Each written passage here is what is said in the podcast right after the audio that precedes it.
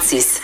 Maude, on parle, tu sais, au quotidien, on parle régulièrement de ce qui va mal au Québec, de ce qui marche pas, du gouvernement des fois qui va financer des entreprises mais qui se casse la gueule puis qui perd ses euh, qui perd ses billes et tout ça, mais les histoires de succès, les belles histoires, je trouve qu'on n'en parle pas assez. Et ce matin, dans le, le, journal de Québec, le journal de Montréal, on parle d'une start-up de Québec qui a de l'ambition, qui euh, qui innove euh, et qui est un modèle. Et je trouve ça intéressant. Puis en plus, quand on regarde qui est derrière ça, ben, tu te rends compte que c'est des histoires de succès qui se répètent et euh, c'est pourquoi j'avais euh, j'avais envie d'inviter euh, en studio Martin Ouellette qui est le fondateur de l'application mobile Voilà dont on parle dans le journal et qui a déjà fait d'autres choses aussi dans son passé. On va en parler. Bonjour Monsieur Ouellette. Bonjour Jonathan. je veux je veux savoir un peu votre parcours. Vous êtes un entrepreneur. Si on dit aux gens Taléo, peut-être des gens qui disent bon, je connais pas ça. Certains ont peut-être déjà entendu parler de ça, mais Taléo, c'est un des, une des belles histoires de succès euh, dans, le Québec moderne. Euh, racontez-moi un peu votre parcours, puis comment Taléo c'est arrivé? Ah ben Taléo, c'est parti dans mon quatre et demi ici sur la sur la rue des Franciscains avec euh, à peu près une dizaine de mille pièces d'investissement. Et puis, euh, je, je, travaillais dans une firme de technologie ici à Québec, puis je devais recruter du personnel, puis partir avec, euh, le soir avec des piles de CV sous le bras. Puis là, je me suis ça n'a pas de sens, faut informatiser ça. Fait que c'est de là qu'est venue l'idée de, de partir Taléo, créer une application de recrutement par Internet qui est devenue vraiment le leader mondial après une couple d'années.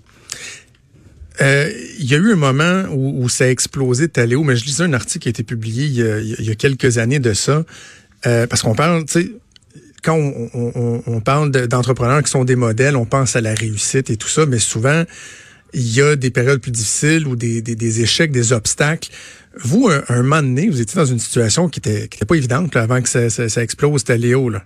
Oui, effectivement. En 98, euh, j'avais à peu près 3000 euh, de revenus par mois, puis j'étais endetté de 280 000 pièces. Fait que là, tu te dis, qu'est-ce qu'on fait? Là?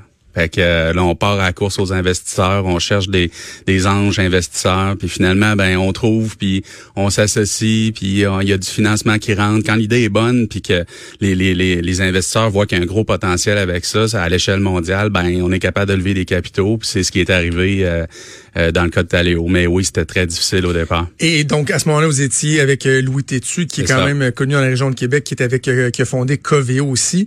Et un moment donné, vous décidez de, de, de vendre euh, Taléo. Euh, un montant quand même assez intéressant, 1,9 milliard US. Est-ce que c'est difficile de laisser partir son, son bébé à un, moment donné ou on le fait quelque part pour ça aussi, pour éventuellement le vendre? Puis... C'est pas vraiment une vente en tant que telle. Hein. Taléo est devenu public euh, sur le Nasdaq en 2005. À partir de ce moment-là, l'entreprise est publique. Euh, et puis là, Orac, à ce moment-là, a fait une offre d'achat en 2012 euh, pour acheter la totalité des actions. Fait que, c'est des choses qui se font sur une sur une longue période. On le voit venir. On, on, voit que l'engouement est là dans, le, dans les marchés publics avec l'introduction Nasdaq. Puis après ça, ben, les grandes compagnies se disent, euh, euh, comme Arac dans ce cas-ci, avait pas de solution de recrutement par Internet pour euh, bonifier sa plateforme. Fait que les autres sont assis avec les dirigeants de, de Taléo à ce moment-là, puis ils ont fait, ils ont fait une offre d'achat pour ramasser toute, le, toute, la, toute la compagnie. OK. Et là, quand ce genre de, transaction-là se, se, conclut, bon, on peut comprendre, vous êtes probablement devenu indépendant de fortune. Qu'est-ce qui fait qu'on décide, par exemple, comme là vous l'avez fait avec l'application Voilà, de dire ben, c'est quoi, je vais recommencer, je vais recommencer du début, je vais trouver une bonne idée, euh, tu sais, trimer dur et tout ça. Euh, l'envie, le, réflexe de dire ben, je vais profiter de la vie et tout ça, est-ce qu'il est là ou non? Il y a quelque chose de, tellement profond que vous pouvez pas faire autrement que d'avoir d'autres projets devant vous.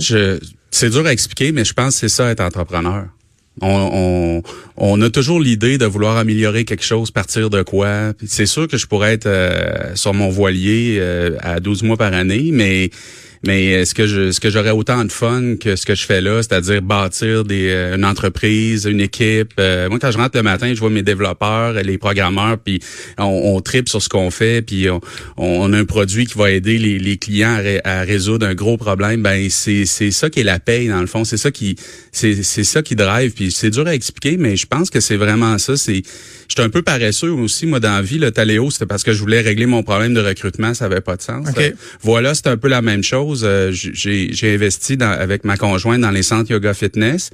Et puis j'y avais dit, euh, je vais t'aider avec la gestion des horaires. T'sais. Fait qu'au début, il y avait 12-15 euh, employés, ça allait, mais avec 300, 75 employés, c'est devenu cauchemardesque la, la, gestion des horaires, des remplacements. Fait, que, comme, je suis un peu paresseux, je dis attends un peu là, il faut, faut régler ce problème-là. Fait que j'ai créé une application pour ça, puis ça fonctionne très bien. Donc c'est dur à dire, mais c'est pas, en tout cas, c'est pas une question d'argent, c'est vraiment une question de, de, de feeling, de, de, vouloir développer quelque chose, de bâtir quelque chose.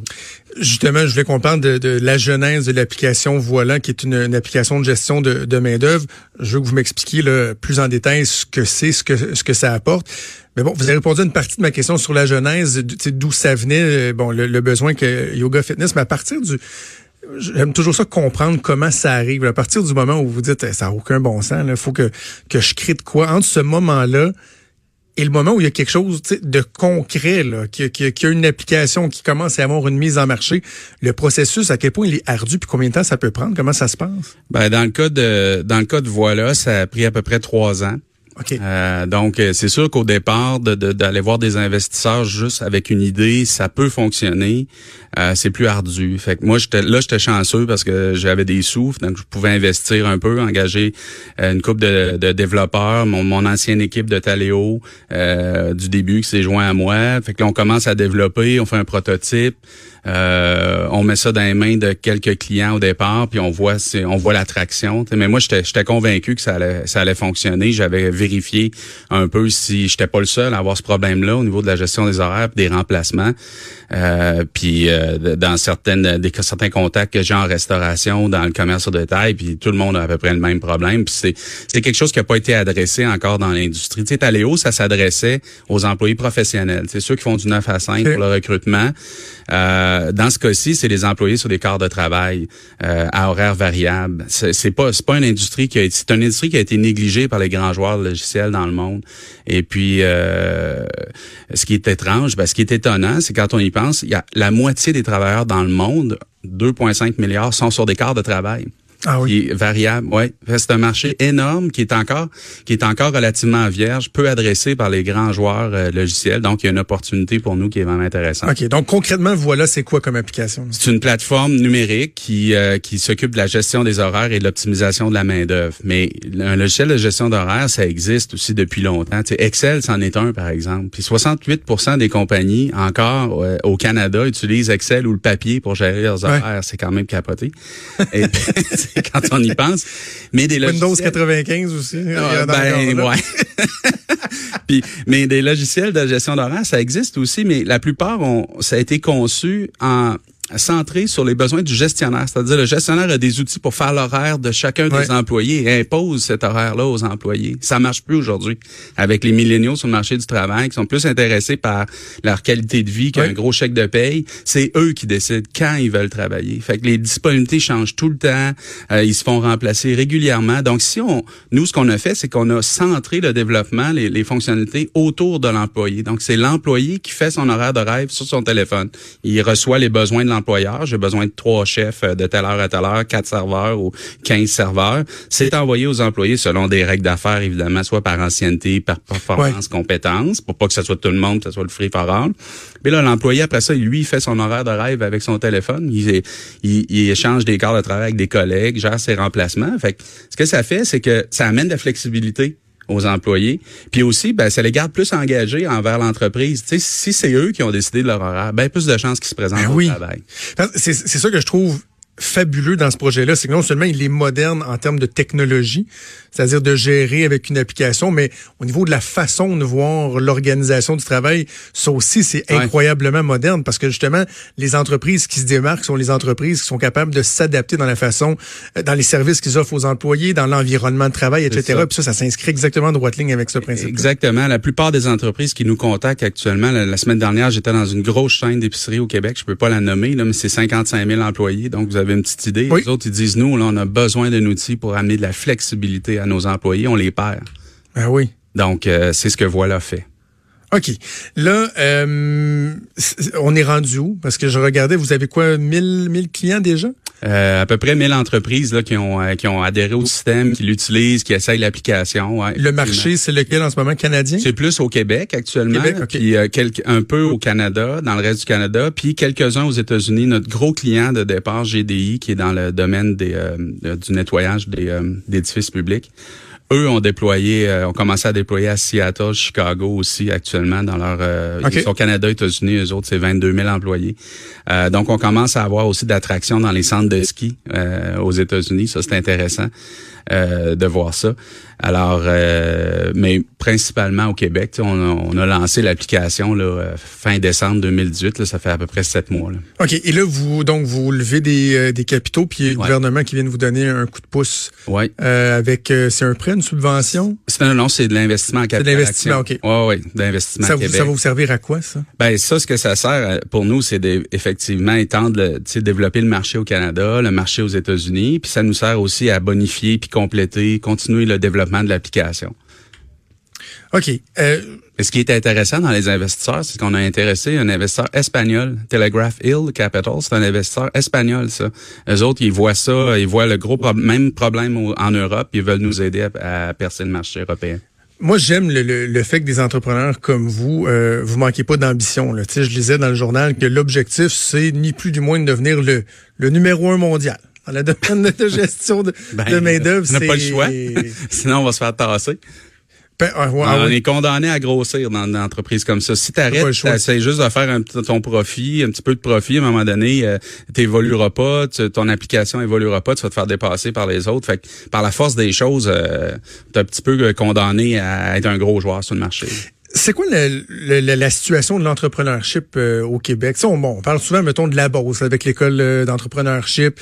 Euh, ils se démarquent. Mais de façon générale, est-ce qu'on le valorise suffisamment au Québec? Est-ce que le gouvernement euh, l'encadre assez, le soutient assez? Comment vous, vous, vous nous comparez par rapport à ce qui peut, ce qui peut se faire ailleurs? Ah ben, c'est toujours plus difficile d'obtenir des capitaux ici, mais c'est mieux que c'était avant. Beaucoup. Quand on a, ben, quand on a parti Taléo, là, un ange investisseur, ça n'existait pas. Je connaissais pas ça. Louis Tétu, ça a été un ange investisseur pour moi qui est embarqué dans l'entreprise, mais euh, c'est un hasard si je l'ai rencontré. Aujourd'hui, il y a des organismes plus euh, plus euh, plus structurés comme Ange Québec, par exemple, dont je suis dont je suis membre aussi. Donc moi, j'ai investi aussi dans d'autres entreprises. Ben ça, c'est un outil qui est intéressant à mise à disposition des entrepreneurs qui veulent partir un, un, projet.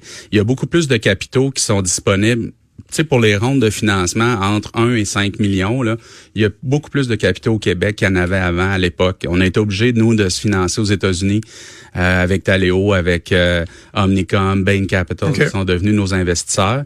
Euh, aujourd'hui, c'est plus possible. Puis là, la volonté, ce que je comprends de la volonté du gouvernement, c'est de, d'aider de, plus en plus les entreprises comme la nôtre. Donc, d'ailleurs, c'est probablement pour ça que ça a intéressé beaucoup Investissement Québec d'embarquer avec nous dans l'aventure. On voit qu'il y a une volonté, en tout cas gouvernementale, d'aider les entreprises en mettant à leur disposition des capitaux de risque, comme c'est le cas ici, ou même des prêts à la commercialisation.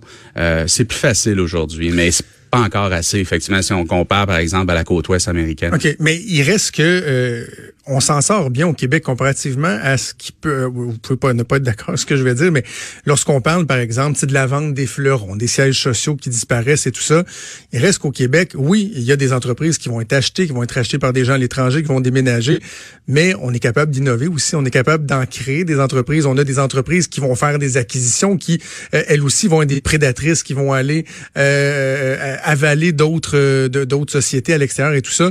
Là-dessus, il y a quand même un certain dynamisme au Québec aussi. Oui, absolument. Puis la, force qu'on a, nous, je pense, les Québécois, c'est que dans, le domaine du logiciel, le domaine je connais un peu plus, mais on est très créatif. On arrive, on arrive souvent avec des idées très novatrices. Il manque un petit, un petit peu de capitaux. Fait c'est pour ça que c'est pour ça que les, Américains et d'autres investisseurs sont, sont beaucoup à l'affût de, de ce qui de ce qui sort ici puis ce qui émerge pour investir puis éventuellement tu sais euh, rentabiliser leur investissement. Mais une des forces qu'on a vraiment ici c'est on est très créatif. Euh, où est-ce qu'on manque un petit peu souvent c'est au niveau de la commercialisation. Tu sais on n'a pas le on a on n'a pas ça dans le sang là tu sais encore la vente le marketing, la mise en marché. Regardez la C series de Bombardier c'est ça là. Tu sais le meilleur avion au monde puis on arrive puis on on n'est pas, on n'est pas capable de vendre. Le Airbus vient leur prendre ben pour une bouchée de pain, eux autres, ils vendent. Pour une bouchée de pain, pour zéro. Pour zéro, ouais, c'est ça. C'est même pas une Alors ça, c'est, ça, c'est fâchant, là.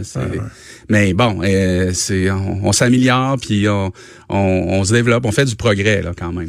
Martin Ouellet, je suis certain qu'il y a des gens qui nous écoutent, euh, ils ont des entreprises puis ils ont trouvé ça intéressant. Euh, les gens qui veulent en savoir plus ou qui veulent se, porter acquérant de l'application, c'est quoi la, meilleure façon? Ben vous pouvez aller sur l'App Store ou le Google Play, sur le Play Store puis télécharger voilà gestion d'horaire ou bien sur le site web voilà.app, app pour application, donc voilà.app, puis ils peuvent s'ouvrir un compte puis l'utiliser gratuitement pendant une période de 30 jours. Ben, bravo. Merci beaucoup. Bravo pour euh, votre dévouement, c'est beau à voir. Martin Ouellet, donc fondateur de l'application euh, mobile, voilà un autre beau succès euh, québécois. Merci Martin Ouellet.